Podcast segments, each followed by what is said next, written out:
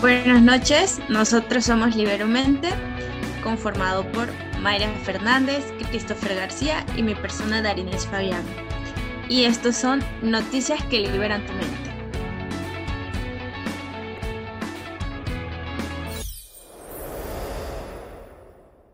Hola, ¿qué tal? Soy Mayra y en la sección actualidad tenemos las siguientes noticias. El Papa Francisco se somete a una cirugía de colon. En la tarde de este domingo 4 de julio, el Papa Francisco ha acudido al Policlínico Hermili de Roma para someterse a una cirugía programada por una estenosis disverticular sintomática del colon. Tal y como informó Matteo Bruni, portavoz del Vaticano, el encargado de realizar la operación será el profesor Sergio Alfieri.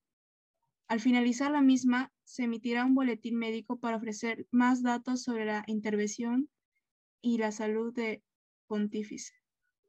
Menciona que prefiere evitar los prejuicios, pues durante el Angelus, el Papa Francisco recordó la necesidad de superar la comodidad de la costumbre y la dictadura de los prejuicios, que son un riesgo que todos corremos. Pensamos que sabemos mucho de una persona, la etiquetamos y la encerramos en nuestros prejuicios, comentó el Papa. Por otro lado, en Maryland, Ocean City, fuegos artificiales detonan involuntariamente. Este domingo 4 de julio, los fuegos artificiales previstos para el espectáculo del Día de la Independencia en Ocean City, Maryland, explotaron accidentalmente, dejando a algunos empleados de la compañía de pirotecnia con heridas leves. Por la mañana, el Departamento de Bomberos de Ocean City fue alertado sobre el incendio de un vehículo en la calle Dorchester y la playa. No obstante, al llegar al lugar, se percataron de que los fuegos artificiales almacenados en un camión se detonaron accidentalmente. Y tras este incidente, los espectáculos de fuegos artificiales son cancelados. Como parte de los protocolos de seguridad, todos los espectáculos de fuegos artificiales en Ocean City fueron cancelados, informó el Departamento de Bomberos de la ciudad. Las autoridades señalaron que tras el incidente de esta mañana, los bomberos continuarán con las inspecciones de seguridad en la zona. En la categoría de salud tenemos estas siguientes noticias. salud adquiere modernos equipos de laboratorio para Hospital Almanzor Aguinaga. La detección temprana de enfermedades permite al personal médico establecer un tratamiento adecuado para el paciente. Asimismo, se previenen o retrasan la aparición de síntomas de las enfermedades. Los equipos son capaces de procesar pruebas de bioquímica, hormonas e inmunología de manera automatizada y en línea con el sistema informático del servidor de patología clínica, lo cual acelera el tiempo para la entrega de los resultados hasta en un 50%. La red asistencial Lambayeque recibió de la sede central tras tres nuevos y modernos equipos de laboratorio que posiciona a este servicio entre los más equipados del norte del país. Siguiendo con las noticias, un 17% de mayores de 70 años que recibió la primera dosis no acudió a recibir la segunda. Tras advertir que se han registrado casos de jóvenes de 30 a 50 años en este, en este estado grave por esta enfermedad, se alertó que hay un 17% de peruanos a partir de los 70 años que recibieron la primera dosis de la vacuna y no acudieron a recibir la segunda dosis. Para volver a la normalidad tenemos que vacunarnos. De otro lado, se indicó que Salud tiene actualmente 1.315 camas en la unidad de cuidados intensivos, 16.000 camas hospitalarias y 70 plantas de oxígeno a nivel nacional para soportar altas demandas de oxígeno por la COVID-19. En la sección de educación tenemos esta siguiente noticia. ¿Cuándo abrirán las escuelas? Piden acelerar la vacunación de los docentes para el retorno a clases presenciales. El retorno a las clases presenciales luego de un año y medio es necesario para el aprendizaje y desarrollo de los alumnos. El número de alumnos que a los 10 años ya sabe leer está reduciéndose. Hay un conjunto de aprendizaje que no se está logrando. Podemos empezar tres veces por semana, por horas o grupos para que los alumnos puedan empezar con clases semipresenciales que les permitan que, que a las pérdidas no sean mayores. Cabe anotar que al menos la mitad de los maestros ya deben haber recibido al menos la primera dosis de la vacuna contra la COVID-19. puesto que el promedio de edad es de 50 a 60 años y dicho grupo etario está en el actual cronograma de vacunación. En la sección de cultura tenemos esta siguiente noticia. El presidente Sagasti condecora a los elencos nacionales del Perú por su destacada trayectoria.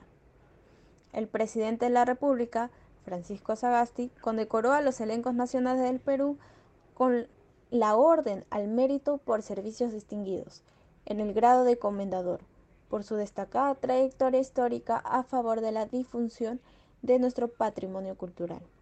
Los elencos nacionales del Perú son instituciones que promueven nuestro legado cultural en las ramas instrumental, coral y dancística y nos deleitan con espectáculos del más alto nivel, pero por sobre todo nos han nutrido con espacios de apreciación del arte a nuestro patrimonio invaluable.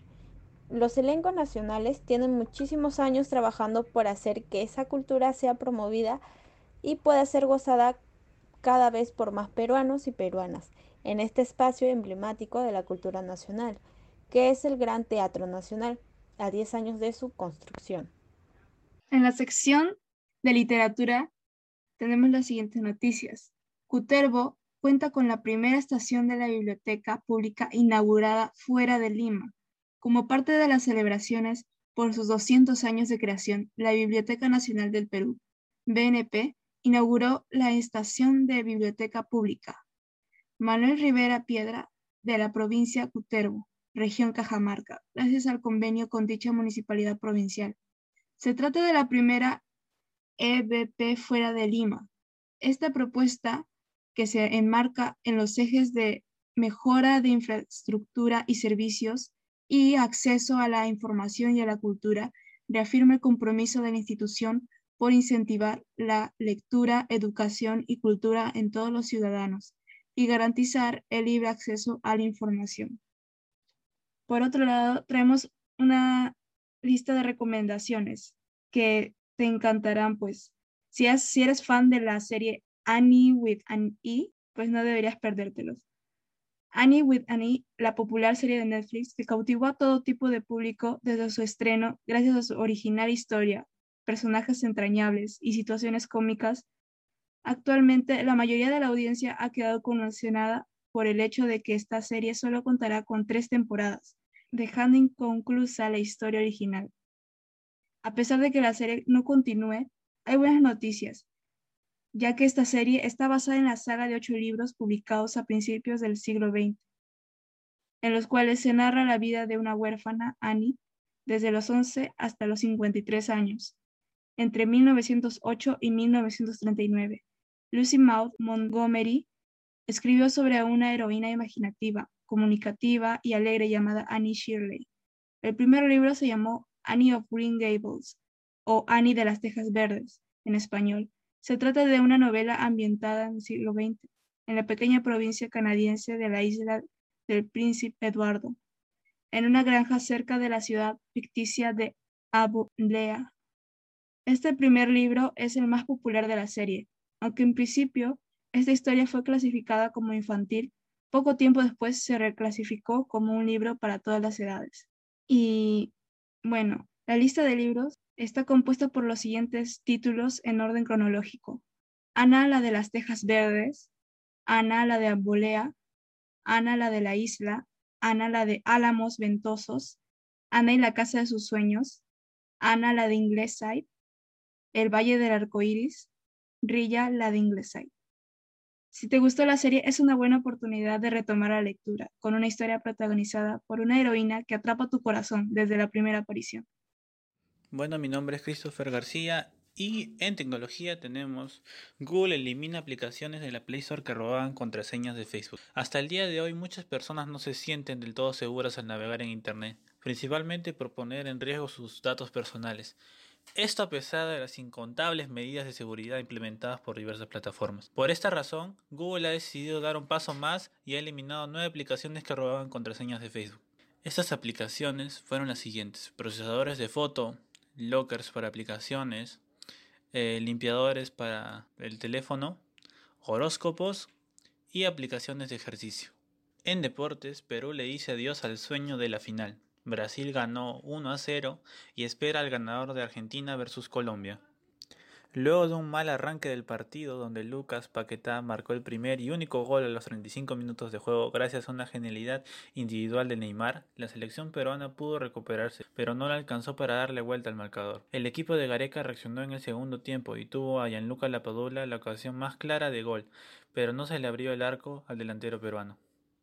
Ahora Brasil espera en la final al ganador del duelo de Argentina versus Colombia y Perú al perdedor del partido por el tercer puesto. Y en entretenimiento tenemos a HBO Max que presenta las series y películas que salen este mes en su plataforma. Una de ellas es Ricky Morty, que ya estrenó la quinta temporada y ya está disponible. Ni un paso en falso también. Los Juegos del Hambre estará disponible el 7 de julio. Gossip Girl el 8 de julio. El 9 de julio El Conjuro. The White Lotus el 11. Godzilla vs. Kong el 16. La Ola de 30 metros el 19 y Tenet el 23. En otras series que llegarán los próximos meses tenemos a Silicon Valley, Diego Maradona, The Office, Smallville, B de Venganza y Mad Men. Algo que resalta ese servicio de streaming son todas las películas de Warner Bros. Podrán verse en la plataforma 35 días después de sus estrenos en cines, así que títulos como In the Heights, Space Jam, El Escuadrón Suicida estarán bajo esta modalidad. Por su parte, según Warner Media, HBO Max planea lanzar más de 100 producciones locales a lo largo de los dos años. Entre ellas está la comedia de acción Bunker, el drama romántico, el drama musical Días de Gallos y la serie dramática Los Ausentes. Y en la sección espectáculos tenemos las siguientes noticias. SKA de Infinity, con segunda temporada u otro proyecto. Este fin de semana fue anunciado que el anime de SKA de Infinity tendrá un nuevo proyecto, el cual podría ser una segunda temporada. Después del final del anime de Ski no parecía que Bones, el estudio a cargo, pensara en crear una segunda temporada u otro proyecto animado basado en la franquicia. Casi todas las producciones de series originales se limitan a una sola entrega, pero en realidad parece que el comité a cargo sí contemplaba ir más allá. Eso salió a relucir este domingo en un evento especial llamado Ski Masquerade of Law, algo nuevo está maquinándose. Sin embargo, no se sabe si es la segunda temporada de 8. Solo se conoce que será un anime, y de paso también fue anunciada una puesta en escena de dos partes. Esto último es semejante a una obra de teatro, y es muy común en Japón, aunque al tratarse de espectáculos en vivo, varios de ellos fueron cancelados en 2020, todo debido al auge del coronavirus. Se tiene planeado que la primera parte se estrene en diciembre, en cuanto a la segunda, llegará en enero del 2022. Volviendo al tema del anime, solo puede pensarse en una segunda temporada, uno o más horas o incluso una película. En el caso de una nueva oleada de episodios, solo los que vieron la primera entrega sabrán qué tanto te presta para hacer una secuela. Aunque al tratarse de un anime deportivo, siempre hay espacio para un reto más. Es de imaginarse que Reiki y Langa sigan dispuestos a competir. Aunque no puede descartarse del todo una serie que si bien tiene el mismo nombre de la original, en realidad tiene otros personajes involucrados. Muchas cosas pueden especularse en estos momentos ante la falta de información. El caso es que Bones puede darse el lujo de manejar el proyecto. No para nada tiene varios equipos enfocados en diferentes animes. Algunos de ellos están enfocados en, los más populares, como es el caso de Boku no Hero Academia, ¿Por qué Skate Infinity consigue un nuevo proyecto animado? Parece ser que el anime original tuvo una buena recepción y de hecho, desde que terminó muchos se quedaron esperando por algo más. Es de imaginarse que lo anterior influyó para que se aprobara algo nuevo. Lo malo es que en el evento no se mencionó cuándo habría más noticias acerca del próximo anime. Habrá que mantenerse al pendiente. Y siguiendo con las noticias, tenemos a Star Wars Vision la nueva versión anime de la saga intergaláctica. Star Wars La Remesa Mala está en emisión y en Disney.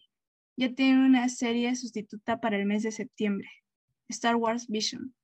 Se podrá ver en septiembre de 2022 y aprovechando la exposición Anime Expo Light celebrado en Los Ángeles, Estados Unidos, estos días la plataforma ha querido mostrar un anticipo con un video donde los creativos comentan las claves de la serie.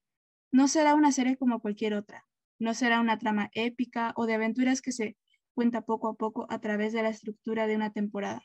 Star Wars Vision será una serie de, cortometrajes producidos por estudios japoneses de anime, Kamikaze Douga, Gino Studio, Estudio Colorido, Trigger, Kinema Citrus Science Saru y Producción IG. Es una alianza creativa comprensible. George Lucas se inspiró en el cine japonés en la trilogía inicial de Star Wars, así que ahora toca contar pequeñas historias de esa galaxia muy, muy lejana desde la mirada nipona. Hay que recordar, además, que The Mandalorian tuvo un episodio de la segunda temporada que directamente homenajeó a Akira Kurosawa. La única fecha de estreno orientativa en el spin-off centrado en Boba Fett, que estará listo para diciembre de 2021 y que cuenta con un Favreau y Dave Filoni de máximos responsables creativos. Y esto fue Noticias que liberan tu mente. Pueden saber más en nuestra página web liberomente.com. Eso es todo por hoy y hasta la próxima.